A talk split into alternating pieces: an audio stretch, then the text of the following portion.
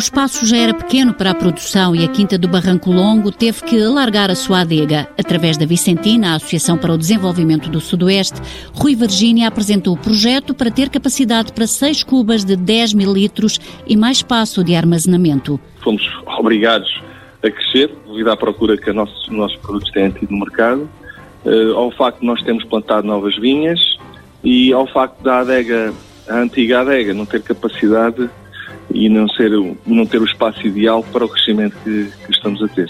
Este projeto foi a aquisição de mais uh, equipamento e, e, também aumentar a qualidade, visto que nós também instalámos uh, uma nova mesa de recepção e de escolha de uvas à entrada da adega, este ano vamos estar preparados para produzir cerca de 200 mil garrafas. A Quinta do Barranco Longo, situada no Conselho de Silves, produz vinhos brancos, tintos e rosés e foi a pioneira no Algarve a produzir também um vinho espumante. Esta casa agrícola planta igualmente citrinos e abacates, por isso tem uma equipa permanente e não se queixa da falta de mão de obra. Os estrangeiros são os grandes apreciadores do vinho. As pessoas chegam à nossa região, vêm a palavra Algarve e procuram produtos regionais e faz todo o sentido.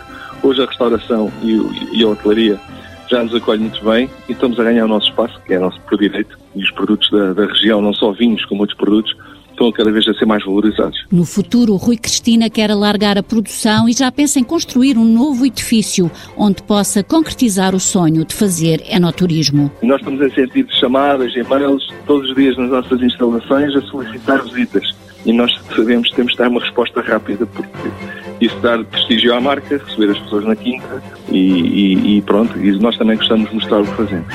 Projetos não faltam para o futuro. Projeto cofinanciado pela União Europeia ao abrigo do Fundo Europeu Agrícola para o Desenvolvimento Rural. A Europa investe nas zonas rurais.